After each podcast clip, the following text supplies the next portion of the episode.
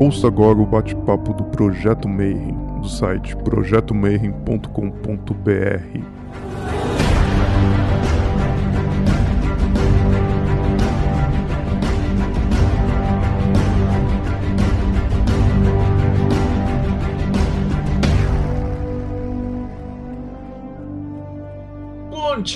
você que é de bom dia, boa noite para você que é da boa noite, boa tarde se você acabou de receber notificação aí no YouTube, né? A gente tava conversando aqui se é que você recebeu uma notificação aí do YouTube, porque tá cada vez mais difícil das pessoas acharem aí os vídeos. E hoje a gente vai voltar para começar nosso projetinho de entrevistar a galera que tá fazendo e fabricando material e arte dentro do ocultismo. Então, hoje eu tenho convidado, cara, eu já falei com ele, já conversei com ele, né? O Flock, o Igor mas hoje a gente vai falar especificamente sobre arte, meditação e asatru, né? Como é que essas três componentes conseguem se integrar dentro de uma verdadeira vontade, né? Então, seja muito bem-vindo, Manão. Como é que você tá, Igor? Boa tarde, bom dia, boa noite e tudo mais aí para todo mundo. Estamos bem aí, na medida do possível aí dessa pandemia terrível, mas a gente vai vai prosseguindo, vai, vai levando em frente e vai tocando o barco. Bom, e para a gente começar, então, antes da gente entrar no assunto e tal, como já é de praxe, né, perguntar, pedir para você contar um pouquinho da tua jornada, né? Como é que você chegou até aqui? Tava lá criancinha, indo na igreja, rezando e tal, e aí de repente 25 anos depois, está fazendo tábua de Ouija no pirógrafo, cara. Como é que funciona isso? Não necessariamente indo na igreja, né? Bom, na igreja sim, porque minha mãe é uma católica, mas não é católica não praticante, assim. Né? Ela ia na igreja esporadicamente quando ela sentia necessidade, vontade do coração dela de ir. Meu pai, que eu sempre cito, ele é Rosa Cruz e ele foi assim o responsável pelo meu início no conhecimento de, de, de ocultismo e tal e me ensinou todo o básico ali, todos os primeiros passos ali foram guiados por ele. Depois de um certo tempo eu comecei a estudar por minhas próprias pernas, vamos dizer assim, né? E isso aí foi aquele, aquela época do boom da nova era ali, que tinha, tinha as revistas que saíam nas bancas, tinha os livros. Foi uma época que o Paulo Coelho começou a ficar mais famoso e os livros dele também estavam subindo. Eu li bastante coisa dele, caí junto e conversando com meu pai, eu fui me aprofundando.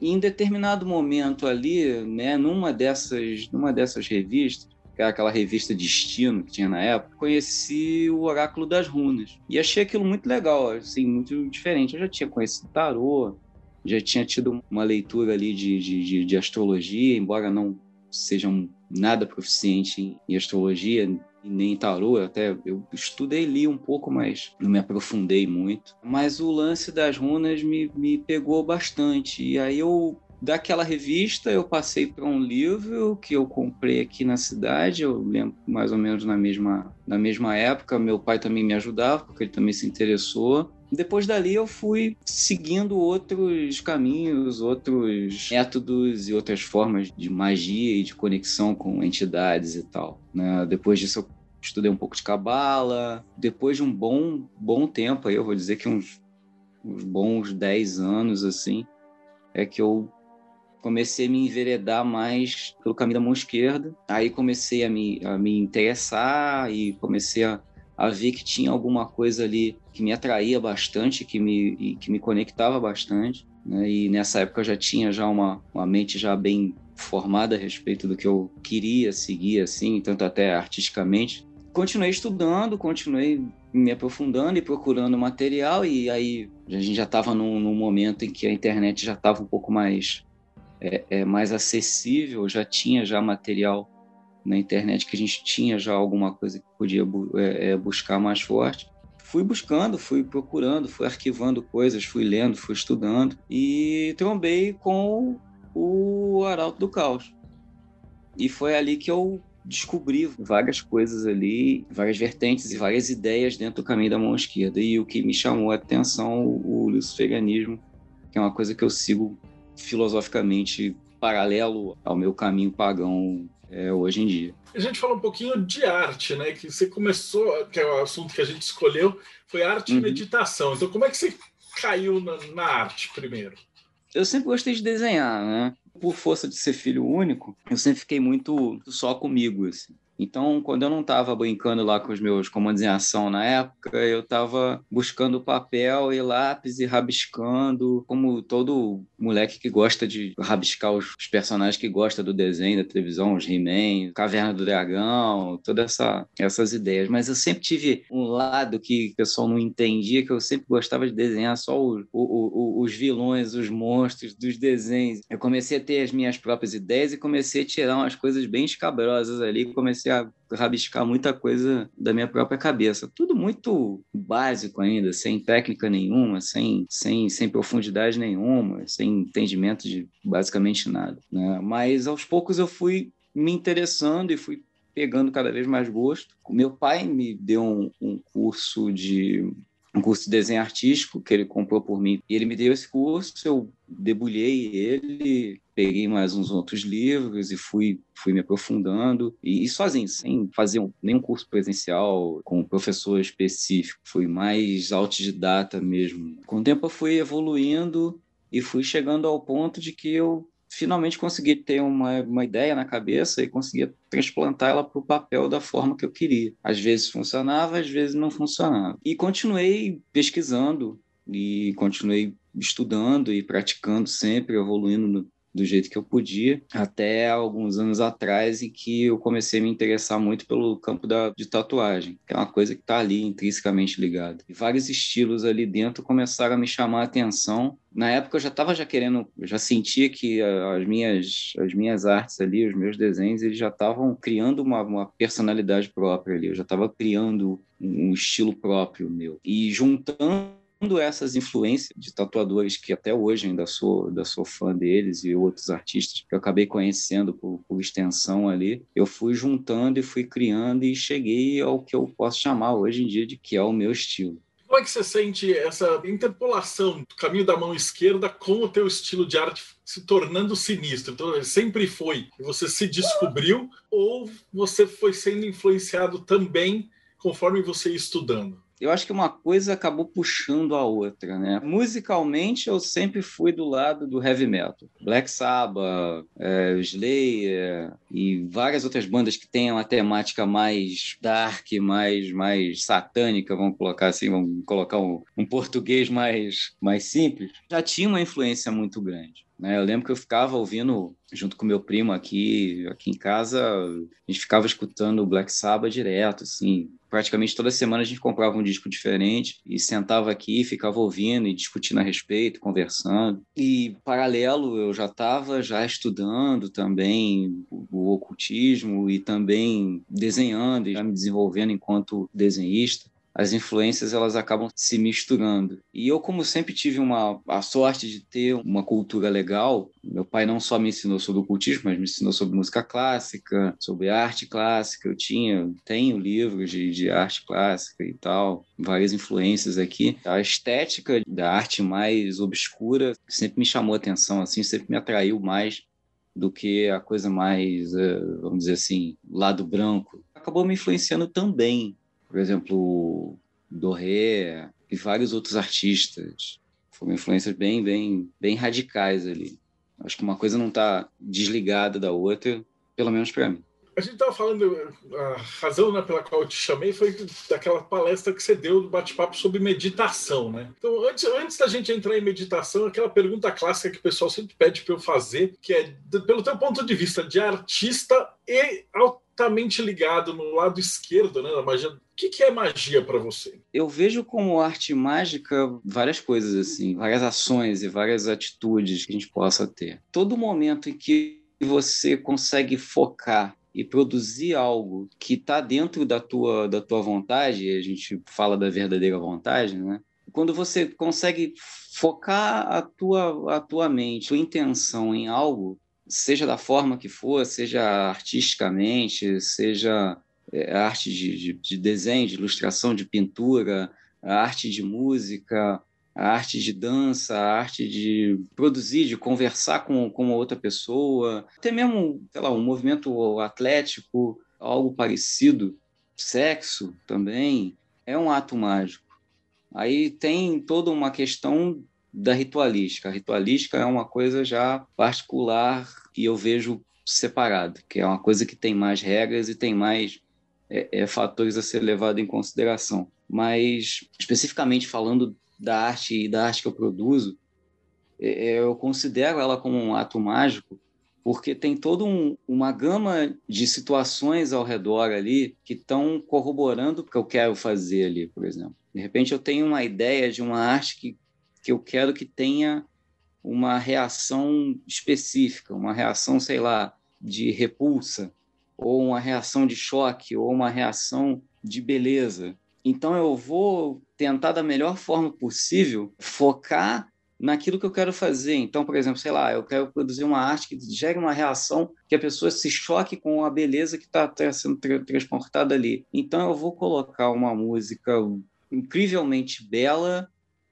vou me focar e vou buscar a, a referência que eu ache que esteja de acordo e eu vou fazer algo que está ali dentro desse, desse contexto e dessa união de, de, de fatores ali e vou produzir um, o melhor possível para tentar passar esse conceito que eu quero passar e que eu quero que eventualmente o, o público que vai ver tenha essa essa reação. Basicamente é isso. Você mistura já a tua vontade direto onde você está trabalhando para colocar isso, né? Para causar reação na, em quem está vendo. Né? Então, é. a tua arte é formidável, né? Depois, mais tarde, a gente vai passar o link. Os links estão todos aqui embaixo, mas depois a gente vai falar um pouquinho mais do, do Covil do Corvo. Mas antes a gente vai falar um pouquinho sobre meditação. Então, em primeiro lugar, como é que você chegou na meditação? De novo, a gente volta lá atrás no início, junto com meu pai, né? Porque ele que me passou as primeiras, as primeiras lições assim de meditação, de, de respiração. A minha primeira experiência assim de praticamente sair fora do corpo. Não, não vou dizer um ritual porque não foi um ritual, mas foi uma, uma experimentação junto com ele. Foi até no, na beira de um lago aqui, aqui em Petrópolis, o Lago Quitandinha, quem está aí que é de Petrópolis vai saber qual é. A gente sentou ali na grama, na margem do lago ali, eu comecei a, a meditar e fui respirando à medida que ele ia me guiando e tal, e eu, quando eu me vi, eu já estava eu tava dentro do lago sem estar dentro do lago. Foi a minha primeira experiência fora do meu corpo e foi uma coisa muito legal. A imagem até hoje eu tenho eu tenho ela gravada na, na minha cabeça. O lance da meditação, para mim, ela é uma forma de desconectar o, o volume brutal de informação que a gente é bombardeado todo dia e toda hora, a todo momento. Você abre um Facebook, um Twitter, um YouTube, você tem um bombardeio de informação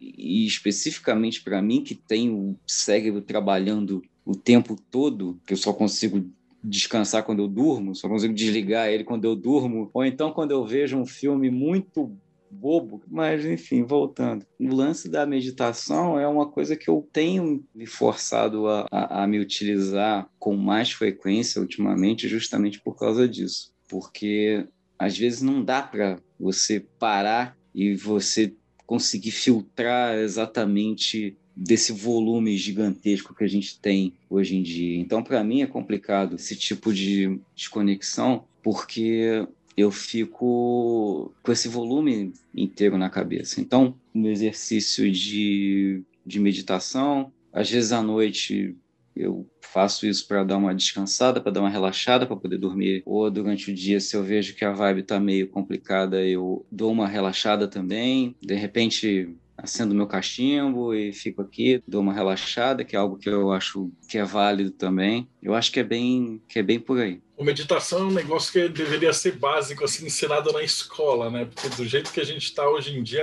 é muita poluição. Eu vi uma vez um projeto que estava ensinando algumas técnicas de meditação para os alunos. Eu achei isso super, super válido. Uma das coisas interessantes de meditação, ele estava até falando, a primeira, a primeira experiência que eu tive de sair do corpo, eu estava num exercício, isso, tipo, sei lá, uns 20 anos atrás. A gente estava sentado em uma galera em redondo e o professor no, no meio. E aí, no meio tempo, falou assim: vai fazendo, fecha o olho, conta lá de 10 até 0, vai relaxando, babá, babá.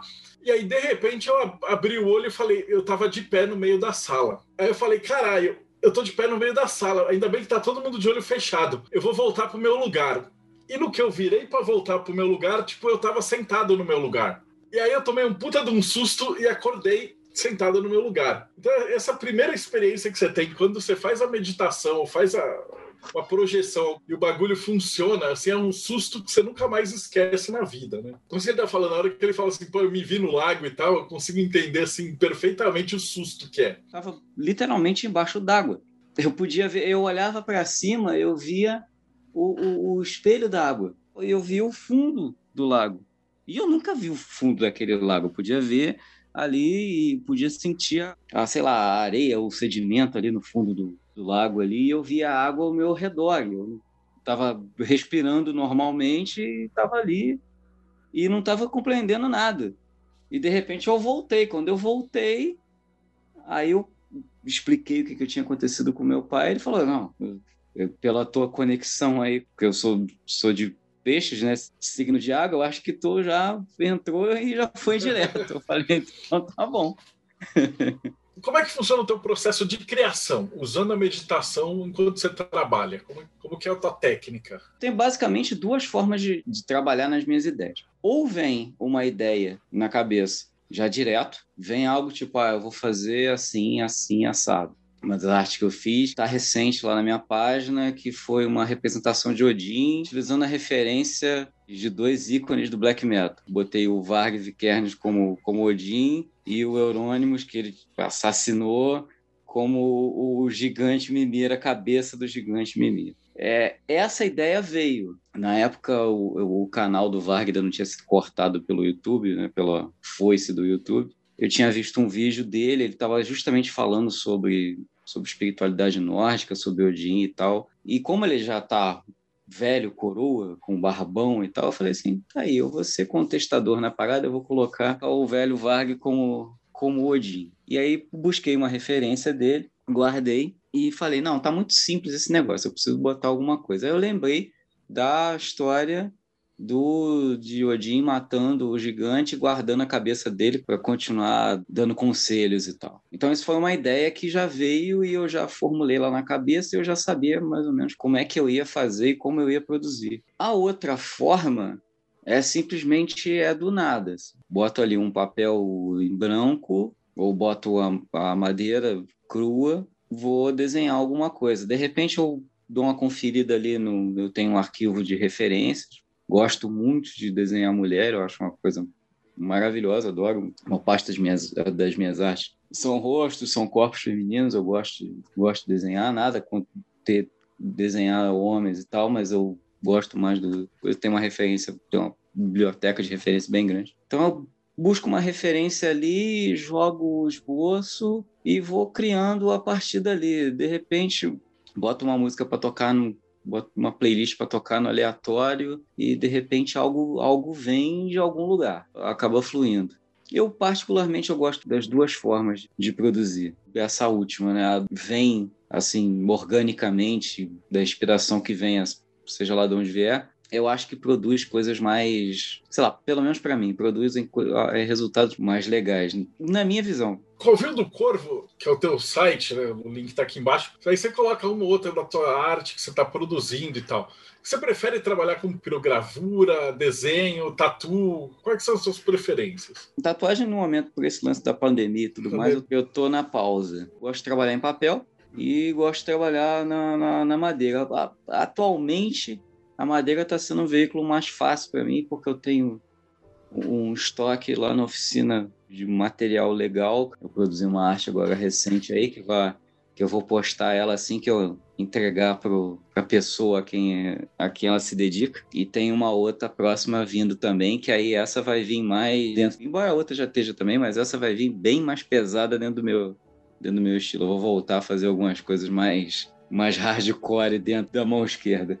Falar em mão esquerda, como é que você chegou a escrever para o Arautos? Então você chegou a conhecer o Damin, ele está aqui até assistindo a gente. Eu entrevistei vocês já para falar só sobre o Arautos, mas aí de onde que veio a tua ideia de falar assim, pô, eu vou colocar isso aqui para fora, eu preciso passar essas coisas para os outros? Descobri o Arauto na internet, comecei a seguir, comecei a ler os textos, me interessar cada vez mais. Vez por outra eu compartilhava no meu, no meu perfil no Facebook. E até esse momento a gente não se conhecia. Mas eu, de um lado, descobri que o cara que escrevia lá era da minha cidade, e ele, do lado dele, via que tinha um camarada na cidade que estava curtindo insistentemente todos os textos que ele, que ele, que ele produzia e que ele não fazia ideia de quem era. Aí acabou que um dos eventos aqui na cidade, a gente acabou se encontrando, começamos a conversar ali, trocamos ideia pra caramba e tal, e acabamos fazendo amizade. A gente já tem essa amizade já há uns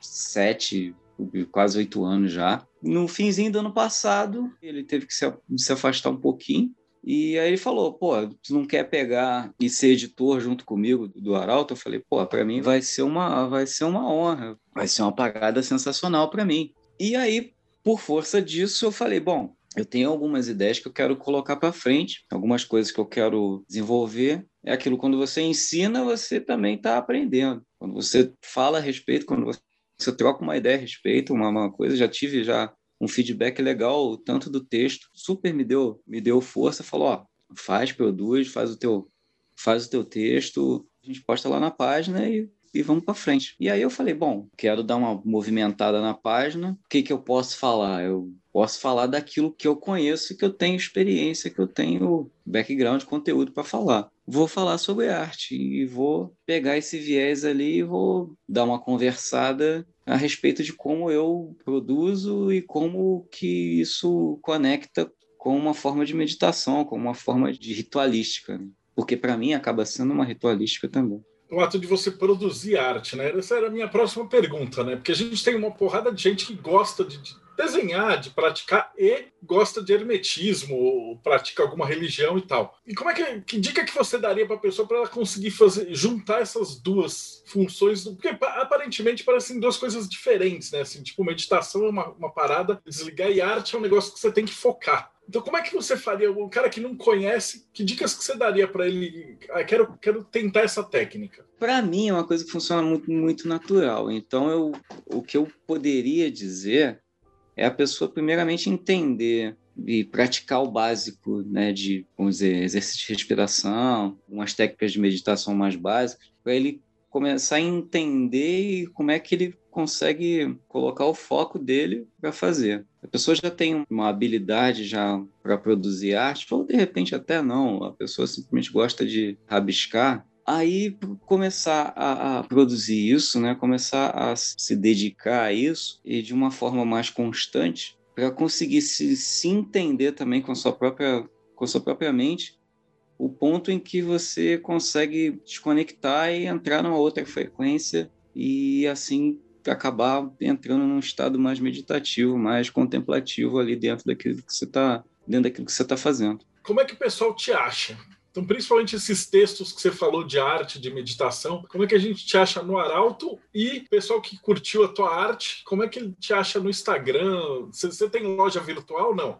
É por encomenda direta. Funciona por encomenda direta, pelo meu perfil no Instagram, né, que é arroba Covil do Corvo. É simples, tudo junto. E tem o blog, que é o Arauto do Caos, arautodocaos.wordpress.com.br. Pessoas que se interessarem pelo meu trabalho de ilustração, de pirografia, é, de artesão, né? Porque eu não só é, trabalho com os quadros, né? Com as pirografias e tal, mas eu também faço trabalho de artesão, também faço, faço uns amuletos com, com bind runes, com runas, outras coisas é, é relativas a, ao ocultismo, ao esoterismo também. A gente pode estar desenvolvendo também. A pessoa chega com a ideia e a gente conversa e e a gente segue a partir dali.